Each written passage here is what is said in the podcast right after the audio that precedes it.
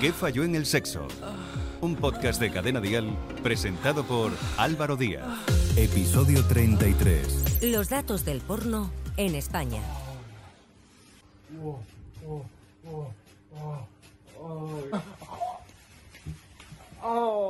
Esto que escuchas corresponde a un fragmento de una película de contenido erótico o una película porno. Hola, ¿qué tal? Soy Álvaro Díaz, ya estamos aquí, gracias a todos por seguir nuestros podcasts. En el episodio de hoy vamos a adentrarnos en el mundo del porno, pero en sus datos. Queremos saber qué lugar ocupa España en el ranking mundial del consumo de pornografía, cuál es el consumo entre adolescentes y cuál es su impacto y, por ejemplo, si han cambiado los hábitos de consumo tras la pandemia de la COVID-19.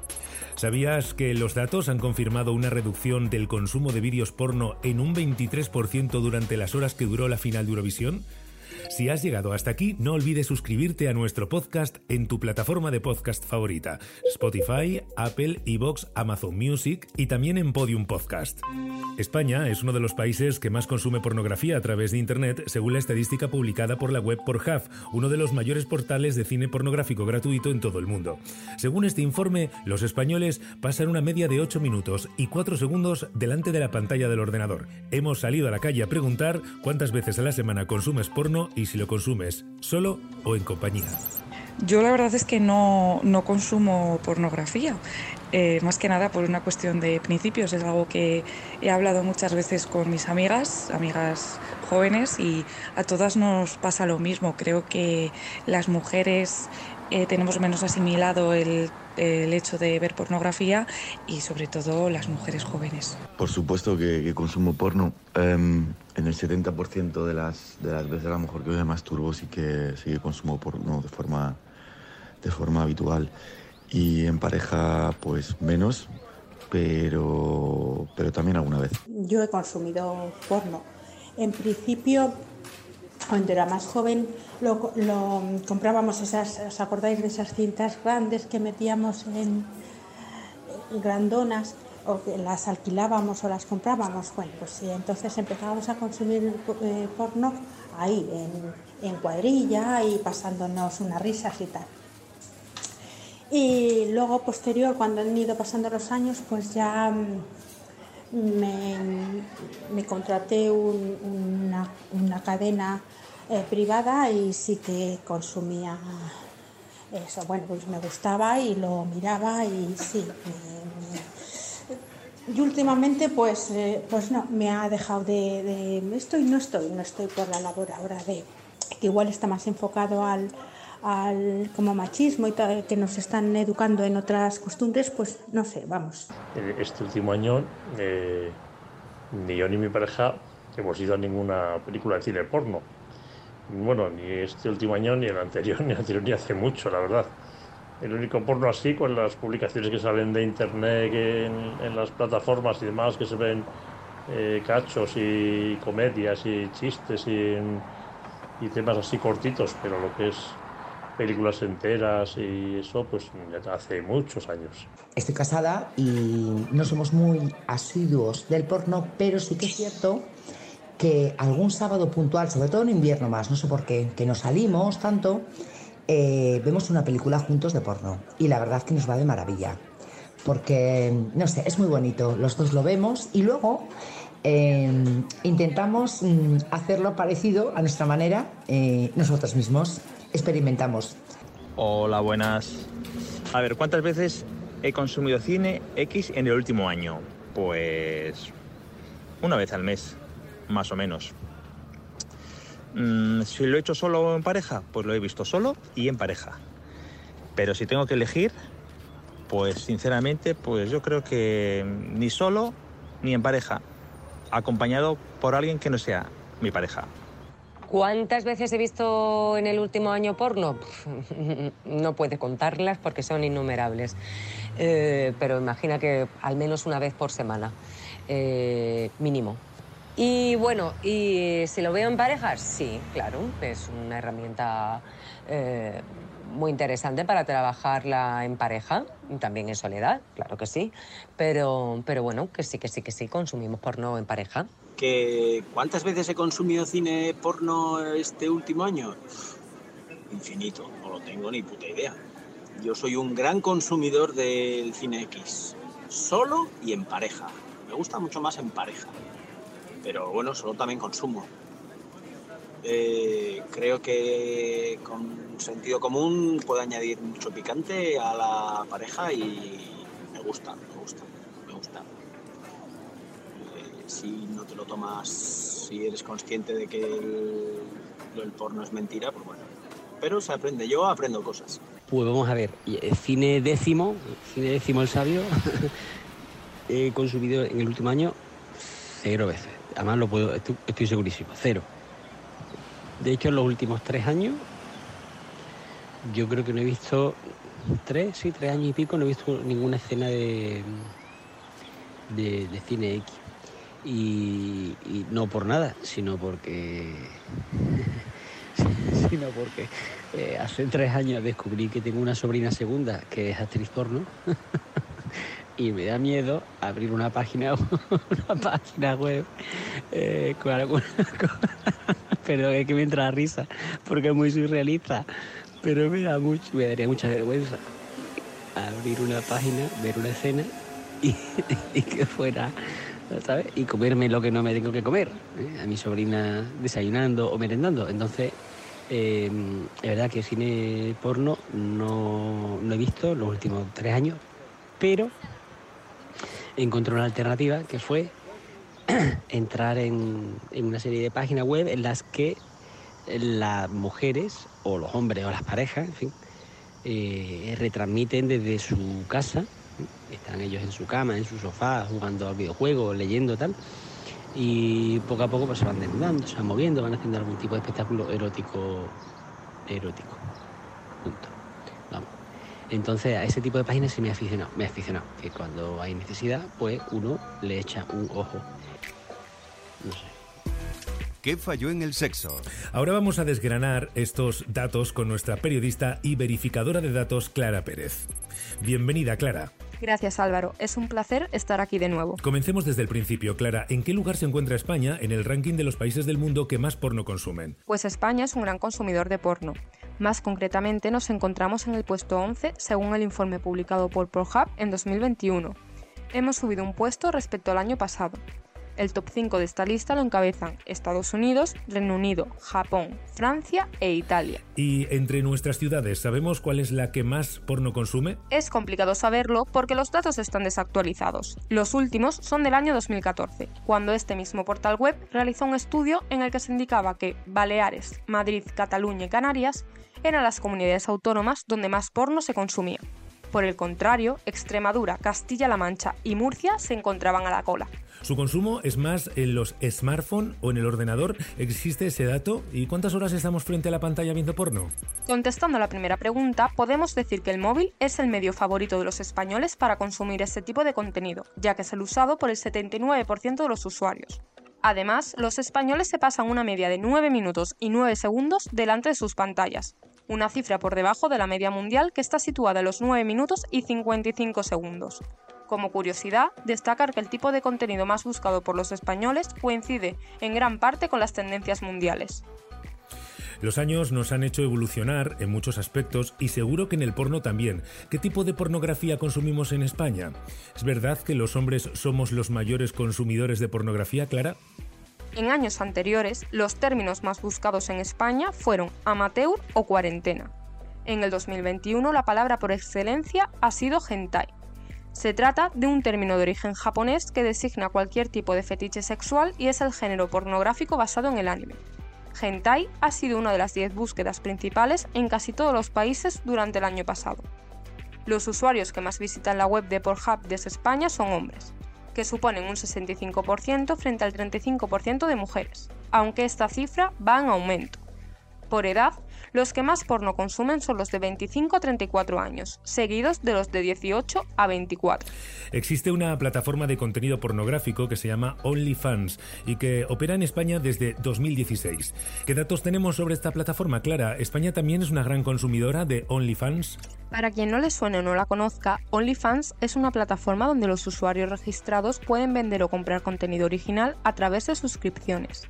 Para tener acceso a estas publicaciones, un usuario o fan del creador de contenido debe pagar una suscripción mensual que va desde los 5 a los 50 euros. No hay datos específicos del uso de esta web en España, pero a nivel mundial cuenta ya con 24 millones de usuarios. ¿Qué falló en el sexo? Un podcast de Cadena Dial presentado por Álvaro Díaz. La pandemia de la COVID-19 nos ha alejado más de las personas haciendo más uso de nuestros dispositivos móviles. Hemos tenido menos relaciones sexuales físicas y más relaciones íntimas con la ayuda de una pantalla. Clara, ¿cuál ha sido el impacto del coronavirus en el consumo del porno? Igual que como hemos olvidado muy pronto la mascarilla, hemos vuelto a los datos de 2019 o nos hemos enganchado más al cine X. ¿Somos más dependientes del porno? Según la web Pornhub, el tráfico mundial de consumo de pornografía experimentó un incremento masivo en marzo de 2020. En el caso de España, el gran pico se produjo el 17 de marzo, tercer día de confinamiento y también día en el que la web anunció la gratuidad de su categoría premium. Este incremento fue de un 61,3% respecto al tráfico habitual diario. Un dato curioso es el que desvela un informe sobre el impacto de la pandemia en el consumo de pornografía. Este estudio expone que el interés de vídeos con temática de coronavirus aumentó durante el confinamiento en casi todos los países. Este tipo de contenido incluye principalmente sexo con mascarilla, guantes quirúrgicos y trajes de materiales peligrosos. La razón detrás de este tipo de contenido puede estar relacionada con la necesidad constante de novedad sexual de las personas y la capacidad de los humanos para fetichizar prácticamente todo. Por otro lado, otra explicación de ver pornografía con esta temática podría ser una erotización del miedo. Los últimos datos publicados son de 2021, así que habrá que esperar al año que viene para poder ver las tendencias de este año. José Luis García, doctor de psicología clínica, lleva trabajando 42 años como sexólogo, 36 de los cuales en el Departamento de Salud del Gobierno de Navarra. Los últimos seis años, ya como jubilado, se ha dedicado a estudiar más a fondo el tema de la pornografía y sus efectos en los menores. El resultado de este trabajo más reciente, que califica como intenso, ha sido la publicación de cuatro libros en los que profundiza en esta materia. El último se titula Tus hijos ven porno. ¿Qué vas a hacer? Clara, ¿qué niveles de consumo de pornografía existe entre la juventud y los adolescentes en España? El informe Desinformación Sexual, Pornografía y Adolescencia de The Save the Children indica que el 62,5% de los y las adolescentes ha visto pornografía alguna vez en su vida. Los resultados del estudio también muestran que el 68,2% de adolescentes ve pornografía con frecuencia, ellos casi el doble que ellas. El consumo lo hacen en, webs que son gratis, a las que acceden con su móvil y en la intimidad. En esas páginas se suelen dejar llevar por recomendaciones aleatorias, que funcionan mediante algoritmos. ¿A qué edades comienzan los jóvenes a consumir este tipo de vídeos? Clara, ¿consumen el mismo tipo de contenido que los mayores? Este mismo estudio señala que el 53,8% de los adolescentes ha accedido por primera vez a la pornografía antes de los 13 años y un 8,7% antes de los 10. Sin embargo, la edad media a la que empiezan a consumir este contenido es a los 12.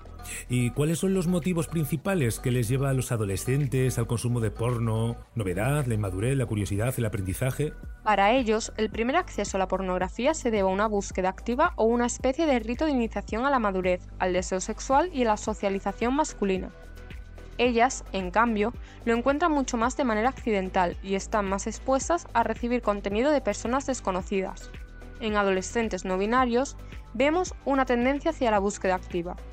Por otro lado, podemos decir que los jóvenes consumen pornografía para aprender, buscar referentes y por placer. Sin embargo, hay diferencias por género. La pornografía mainstream se dirige más a satisfacer el placer de los chicos. Las chicas, mientras tanto, aprenden qué se espera de ellas.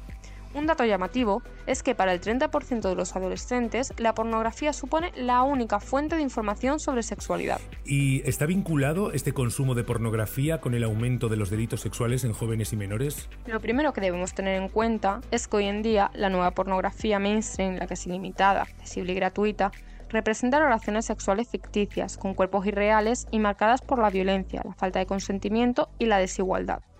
Además, se abusa de la representación del dolor físico de la mujer como algo erótico y en ocasiones representa también el abuso sexual infantil, con lo cual promueve ideas que son erróneas sobre el sexo y la sexualidad.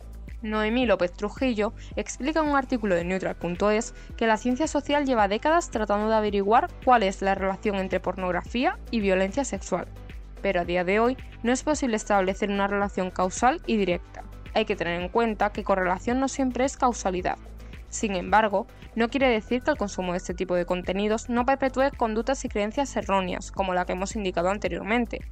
El porno sigue siendo un tema tabú, más aún en la vida intrafamiliar, sin embargo, como reflejan los datos, supone la puerta de entrada en la vida sexual de millones de personas, por lo que no se debería apartar la mirada de una industria que mueve cantidades astronómicas de dinero y a su vez forma una parte esencial de la formación del individuo. La adicción al porno no está contemplada como tal por los manuales de psiquiatría, sin embargo el visionado compulsivo de este tipo de contenidos representa una realidad para muchas personas que buscando placer y evasión caen en una conducta descontrolada con consecuencias negativas para sus vidas. Clara, para acabar, ¿existen estudios sobre la adicción del porno en España? ¿Con las redes sociales nos hemos vuelto más adictos al cine X? Podemos decir que hay tres categorías en el consumo de la pornografía. Por un lado, el consumo responsable, que no es considerado excesivo y se limita o termina cuando se tiene una pareja estable. En segundo lugar, encontramos el consumo enfermizo, que es objeto de estima social, algunos profesionales e investigadores señalan que quienes realizan este consumo tendrán dificultades para establecer relaciones satisfactorias a largo plazo. Y en último lugar, encontramos el consumo compulsivo, que son aquellas personas que recurren al porno porque tienen dificultades para ser considerados deseados y para relacionarse sexualmente con otras personas. No hay datos concretos sobre la adicción al porno en España, ya que hasta para los propios especialistas es difícil diagnosticar una adicción, sin embargo, ciertos síntomas pueden indicar que existe un problema. Desde asociaciones como Dale una vuelta quieren llamar la atención de los efectos que puede tener el consumo excesivo del porno. Por ejemplo, un estudio llamado Sexualidad Internet navegando hacia el nuevo milenio indica que este tipo de contenido es más susceptible para crear una adicción porque es algo accesible, asequible y el consumo es anónimo. Si necesitas ayuda, en esta asociación puedes encontrar un curso online especializado y en español sobre la adicción a la pornografía. ¿Qué falló en el sexo? Es posible que si tienes una adicción a la pornografía presentes uno o varios de estos síntomas que se describen a continuación. Prefiero ver pornografía a tener sexo con mi pareja. A veces prefiero ver pornografía a quedar con mi pareja y amigos. Tengo dificultades para pasar un día entero sin ver pornografía. He ido cambiando mi ocio a actividades recreativas por el consumo de pornografía. El contenido pornográfico que busco cada vez tiene que ser más intenso. Y veo pornografía, incluso en los lugares que puede ser un problema como el trabajo en un ordenador público o en otros similares. Clara Pérez ha sido una vez más nuestra experta en datos. Un placer reencontrarnos de nuevo contigo para desgranar los datos del porno en España y los diferentes segmentos de la sociedad. Muchas gracias Clara, hasta la próxima. Gracias a ti Álvaro. El visionado de pornografía produce una descarga excesiva de dopamina y por tanto una sobreestimulación en el sistema de recompensa del cerebro. Este exceso de liberación de dopamina genera un mensaje para que repitamos la conducta y por tanto sigamos produciéndola. Los datos sobre el consumo de pornografía no son muy halagüeños, y menos entre el público joven. Los expertos participantes en el foro Enfoques del Consejo Audiovisual de Andalucía han alertado sobre las graves consecuencias para los menores de edad del consumo de pornografía online, como actitudes violentas, adicción al sexo, cosificación de la mujer o depresión, y han reclamado mecanismos de regulación y control efectivos. También han lamentado que el porno se haya convertido en el principal medio de conocimiento sobre el sexo para muchos jóvenes. Desde este espacio de cadena dial hacemos un llamamiento al consumo moderado de cine X y de un control exhaustivo de nuestros hijos para evitar adicciones y comportamientos violentos. ¿Qué falló en el sexo? Álvaro Díaz. Si tienes cualquier duda, no dejes de escribirnos un WhatsApp a este número, 659 35 12 17. No olvides buscar y seguir en sus redes sociales a nuestros expertos. Hoy nuestra experta en datos, Clara Pérez. Y habitualmente Karma Sánchez Martín, Alejandro Fernández y Yania Concepción Vicente. Y recuerda suscribirte a nuestro podcast, dale a like a este episodio y compártelo en tus redes sociales. Nos escuchamos en el próximo capítulo. ¿Qué falló en el sexo? Dirección y presentación Álvaro Díaz. Con la colaboración de Yania Concepción. En Instagram, arroba YaniaConcept, psicólogosexual.com y carmensánchez.com. Suscríbete a nuestro podcast y descubre más programas y contenido exclusivo accediendo a Dial Podcast en cadenadial.com y en la aplicación de Cadena Dial. Cadena Dial.